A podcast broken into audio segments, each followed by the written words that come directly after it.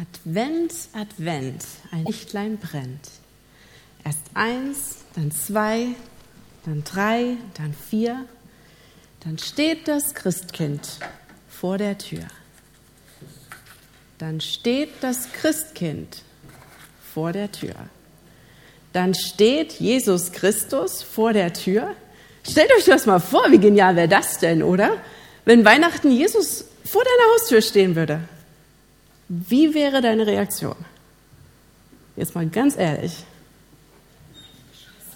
Hm. Advent. Advent bedeutet Ankunft. Das haben wir schon gehört. Und wir feiern diese Adventszeit und bereiten uns auf Weihnachten vor, feiern die Geburt Jesu. Dann, er ist aufgewachsen, er hat seine Mission erfüllt, er ist gestorben für uns, er ist auferstanden und er ist wieder in den Himmel gefahren. Und dann hat Gott den Heiligen Geist geschickt, damit er uns, in uns gegenwärtig ist. Und dieser in den Himmel gefahrene Jesus, der wird wiederkommen, weil er es versprochen hat. Und seit Jahrzehnten ist diese Adventszeit also auch schon ein Erinnern daran, ein, eine erwartende Zeit auf die Ankunft, auf die zweite Ankunft Christi. Denn er hat versprochen, er wird wiederkommen. Aber, wenn wir mal ganz ehrlich sind, wie oft denkt ihr daran, dass Jesus wiederkommen wird? Wie oft denken wir daran? Bewegt uns das überhaupt? Jakobus ist einer von vielen, der über diese zweite Ankunft Jesu ähm, in seinem Brief schreibt. Er erwähnt dort einiges dieser Jakobusbrief, der ist an Christen geschrieben, die in einer herausfordernden Zeit gelebt haben, die wirklich dieser Herausforderung gestellt sind, ihren Glauben zu leben in einem Umfeld, was es ihnen fast unmöglich gemacht haben, hat. Und der Hauptzweck des Briefes, dieses Jakobusbriefes, ist ein Aufruf, den Glauben im Alltag zu leben, den Glauben mit Taten zu zeigen. Und dennoch ist ein wesentlicher Punkt, den der Jakobus bringt, dieser, nämlich die Ewigkeit mit Christus, ist noch vor uns. Diese Ewigkeit mit Christus, die liegt vor uns. Und so schreibt der Jakobus in Jakobus 5, stärkt eure Herzen, das Kommen des Herrn ist nah. Das Kommen des Herrn ist nah. Und er stellt damit das Leben und das Leiden von diesen Christen in einen ganz neuen Kontext, in einen ganz anderen Rahmen, in einen ewigen Rahmen. Er zeigt ihnen eine große Perspektive und Jakobus weiß, wie viel Zuversicht und wie viel Hoffnung und wie viel Mut dieses zweite Kommen Jesu macht und bringt. Er weiß es und er schreibt an Christen, die damals schlimm verfolgt wurden. Und er sagt, stärkt eure Herzen, Haltet daran fest, der Herr kommt, Jesus kommt wieder, Jesus kommt wieder, Jesus kommt wieder. So, wenn es damals so viel Mut und Kraft den Christen gegeben hat, warum nicht uns noch viel mehr? Auch in dieser schwierigen Zeit, wo viele Leute mit Krankheit und mit, auch mit Tod zu tun haben. Wie können wir mehr von dieser Zuversicht, dass, dass das zweite Kommen Christus bringt, in unseren Alltag holen? Am Ende dieser Predigt habt ihr Schritte, die ihr gehen könnt, die ihr umsetzen könnt, damit mehr Zuversicht wachsen kann. Okay? Und ich erzähle euch meinen absoluten Geheimtipp in Sachen Gebet. Also wer jetzt nicht gespannt ist. so, erst einmal, ich war vor einigen Jahren auf einem Konzert einer Gruppe, die sich Honig genannt hat. Ich habe ehrlich gesagt keine Ahnung, ob es die Gruppe noch gibt. Ich habe es auch gar nicht gegoogelt. Ich habe auch sonst nicht ihre Musik gehört. Ich war aber an diesem Abend da und es war ein Konzert, wie ich es gerne habe. Es war ein chilliges mit nicht ganz so vielen Menschen. Man hat ein Sofa, wo man drauf flezen konnte und ein Getränk in der Hand und dann hat man einfach zugehört und es war ein richtig schöner Abend. Und ein Satz in einem Lied ist mir so entgegengesprungen, dass ich ihn aufgeschrieben habe und jetzt Jahre später noch zitieren kann. Übersetzt heißt es in etwa, Stell dir deinen Gesichtsausdruck vor, wenn du merkst, dass es nicht das Ende ist, sondern das Gegenteil davon. Stell dir deinen Gesichtsausdruck vor, wenn du irgendwann merkst, hey, warte mal, hier, das ist nicht das Ende. Es geht jetzt erst los, es geht weiter. Für uns Christen, wir glauben, dass es mit dem Sterben hier auf der Erde nicht vorbei ist. Wir glauben an Jesus, der von sich sagt, ich bin die Auferstehung und das Leben. Wer an mich glaubt, der wird leben, obgleich er stürbe. Ich bin die Auferstehung und das Leben. Es gibt einen Pastor, er heißt Francis Chan. Er hat ein Buch geschrieben, Crazy Love heißt das Buch auf Englisch. Und er wirft in seinem Buch eine Frage auf, ähm, die ich ganz spannend fand. Er sagt, okay, stell dir vor, du kommst in den Himmel und alles ist traumhaft, wunderschön. Du bist wunderschön. Und du bist fit, du bist gesund, da ist weder Angst noch Schmerzen. Du hast eine Unendlichkeit, eine Ewigkeit, um eine Unendlichkeit zu erforschen. Und deine liebsten Menschen sind da. Aber Gott ist nicht da. Jesus ist nicht da. Wäre das eine Ewigkeit, die du gerne verbringen würdest? Für uns Christen ist der Clou an dem Ewigkeitsgedanken, dass wir wieder mit Gott vereint sein werden. Wir werden wieder in einer Gemeinschaft mit ihm leben, wie er es sich ursprünglich erdacht hat. Und darum mein erster Punkt, der die Vorfreude auf die Wiederkunft Christi wachsen lassen kann, ist, du brauchst eine geklärte Beziehung zu Jesus. Du brauchst eine geklärte Beziehung zu Jesus. Leb in einer geklärten Beziehung. Der Moment, wo du vor Jesus stehst, das wird entweder der schrecklichste oder der schönste Moment deines Lebens sein. Je nachdem, wie deine Beziehung zu ihm ist. Und ich will das jetzt nicht einfach so plump daher sagen. Es ist ein sehr vielseitiges Thema und es ist ein sehr sensibles Thema. Es ist nicht einfach mit so ganz plumpen Antworten abgehakt. Du und Jesus, wie steht ihr zueinander? Kannst du annehmen, dass Jesus sein Leben für dich gab? Dass er als Gott am Kreuz starb, damit du wieder ungehindert Gemeinschaft mit ihm haben kannst? Du als Mensch, mit ihm als Gott.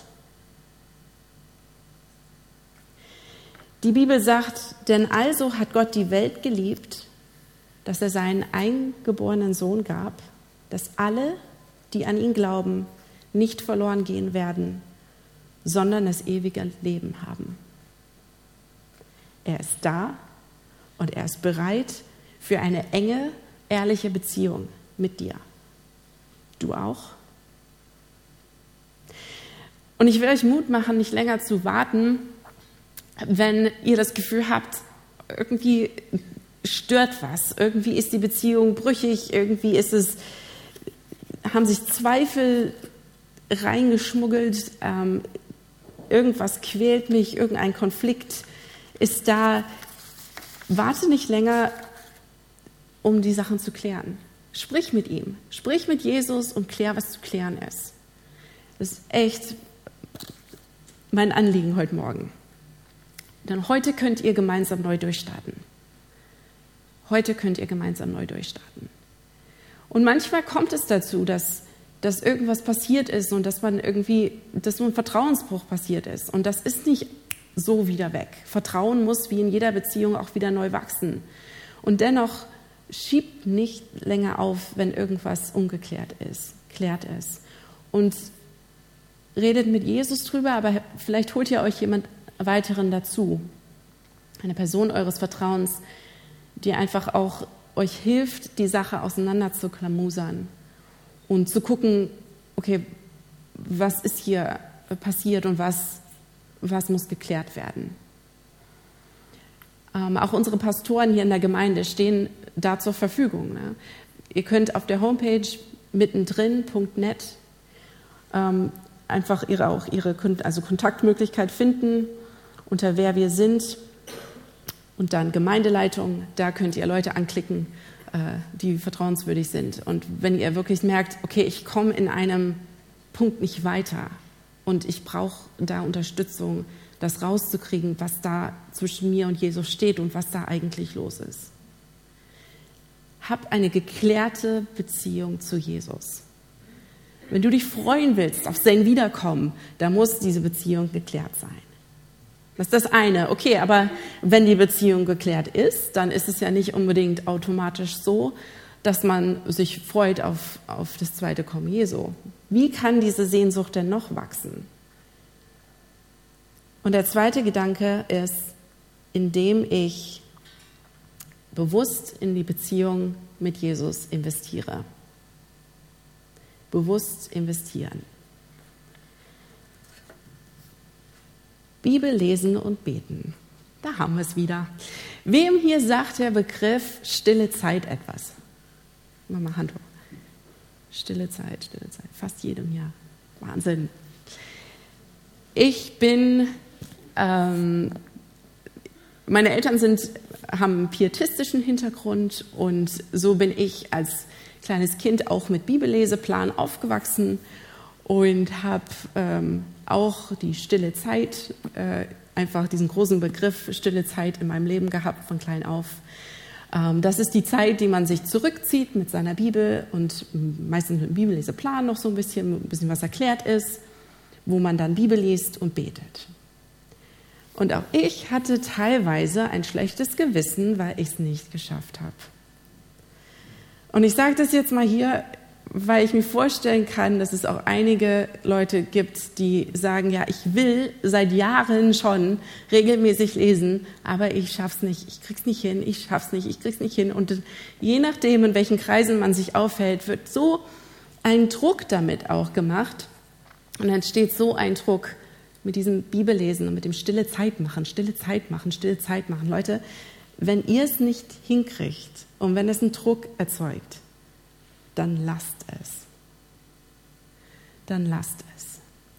Eure Beziehung zu Jesus ist so kostbar und so wertvoll und so einzigartig, dass diese Form stille Zeit es nicht kaputt machen sollte. Wenn es für dich funktioniert, mach weiter, genial. Es gibt Phasen, in denen es funktioniert, Phasen nicht. Aber wenn du dir einen Druck machst und wenn du ständig dieses, oh, ich müsste eigentlich, ich müsste eigentlich, ich müsste eigentlich, lass es. Zieh das Ganze neu auf. Was braucht man denn in einer Beziehung? Egal in welcher Beziehung. Man braucht Zeit miteinander. Man braucht Austausch. Man redet, man hört zu, man erlebt Dinge gemeinsam. Man ähm, freut sich an der Gegenwart des anderen. Man durchlebt Konflikte. Man ähm, feiert gemeinsam. Man weint gemeinsam. Und so entsteht eine Beziehung nach und nach. So wächst die Beziehung nach und nach. Und wenn man das jetzt mal rüberzieht auf unsere Beziehung mit Jesus, dann baut die doch mal so individuell, wie, wie es sein kann. Eine Beziehung mit Jesus, die ist sehr dynamisch. Das heißt, es kommt darauf an, was für eine Persönlichkeit ihr habt, auch wie, ähm, wie viele Möglichkeiten ihr momentan habt, was für Ressourcen ihr gerade habt. Ähm, da gibt es so viele Faktoren, die einfach mitspielen können in diesen Beziehungsgestalten. Bibellesen und Beten ist ein Teil davon, aber es geht mehr auch um um, es geht von Beichte über persönlichen Lobpreis, über Gemeinschaft mit anderen Christen und es ist so vielschichtig. Ich glaube, wir könnten alle ein bisschen mehr Kreativität gebrauchen in der Hinsicht. Nimm von der Freiheit Gebrauch, die dir Gott die gibt, um Beziehungen zu gestalten. Ähm, als, ich, als ich Single war, konnte ich mich stundenlang mit der Sache beschäftigen sozusagen. Ich habe Predigten gehört, war im Hauskreis, war, ähm, habe Bücher gelesen, theologische Bücher, konnte ähm, stundenlang schreiben und beten und mich damit auseinandersetzen, Freundinnen anrufen, mit denen theologische Gespräche führen, weil man eben solche Freunde hat. Ne? Und, und, ähm, und alles, ich konnte mich voll in ein Thema reinsteigern sozusagen und Stunden damit verbringen. Jetzt habe ich zwei kleine Kinder, ähm, zwei Jahre und drunter, und ich habe noch nicht mal auf dem stillen Örtchen einen stillen Moment, um mal zur Ruhe zu kommen. Da muss man ganz anders kreativ sein, da muss man ganz anders Beziehung leben. Und deshalb einfach die Herausforderung an euch. Du und Jesus. Was braucht ihr gerade? Was würde eure Beziehung heute gut tun?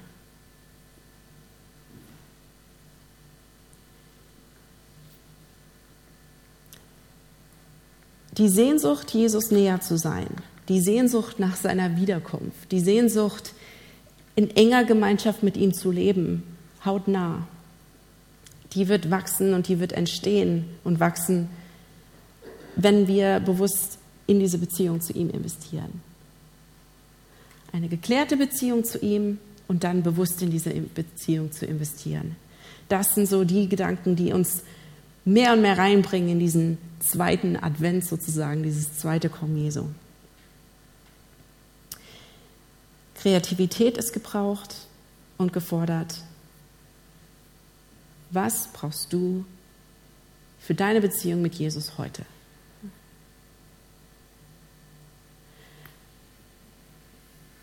Und wie kannst du das vielleicht heute Nachmittag umsetzen? Es ist der persönliche Lobpreis, der meine Sehnsucht weckt. Es ist die Audiobibel, die ich zwischendurch höre, weil Gott durch sein Wort spricht. Es ist das Ringen mit Gott, was unsere Einheit letztlich stärkt. Es sind die Gebete für meine Kinder, die meine Ohnmacht darstellen und mir bewusst machen und noch seine Allmacht groß schreiben. Du und Jesus, was braucht ihr? Bevor ich jetzt aufhöre zu reden und es euch überlasse, daraus was zu machen, noch kurz mein Geheimtipp in Sachen Gebet. Vielleicht werdet ihr denken, äh, dass es blöd ist. Vielleicht macht ihr das aber auch schon so. Wenn es darum geht, als beschäftigte Person irgendwie im Alltag Gebet reinzuflechten, auf kreative Art und Weise, dann ist das mein Top-Tipp. Simulier ein Telefonat. Es ist heutzutage total normal, mit Headset rumzulaufen und vor sich hin zu reden. Warum nicht mit Gott reden? Guckt, dass euer Handy lautlos ist, damit es nicht zwischendurch klingelt, das wäre peinlich. Aber ansonsten macht ihr einfach die Kopfhörer rein oder Handy ans Ohr und lauft durch die Gegend und redet mit Gott. Warum nicht? Ich baue dann schon immer so ein bisschen Pausen ein, je nachdem, ob Menschen mir gerade entgegenkommen, sodass es auch so ein bisschen klingt wie ein Telefonat. Ne? Ja, Genau. Aha. Ja, habe ich auch gedacht, ne? Ja, aha. Ja. Ja, genau. Ja, und dann habe ich dann gesagt, das ne? klingt also ganz normal und ganz gewöhnlich. Warum nicht? Gott fällt nicht direkt vor seinem Thron. Ehrfurcht und, und Gottesfurcht zeigt sich auf vieler verschiedener Weise. Und so ist so eine kreative Art und Weise, mal im Alltag laut zu beten, vielleicht mal angesagt. Das ist mein Geheimtipp. Wenn ihr mich also rumlaufen seht mit Kinderwagen und Kopfhörer, dann wisst ihr Bescheid. Gut, ich möchte beten mit uns.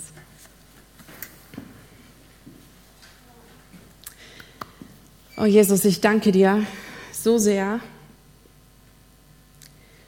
dass du, der allmächtige Gott, unser Schöpfer, unser Herr. Dass du einfach kreativ bist und dass du es liebst, wenn wir mit dir Zeit verbringen. Ich danke dir, dass du es genießt, wenn wir mit dir Zeit verbringen.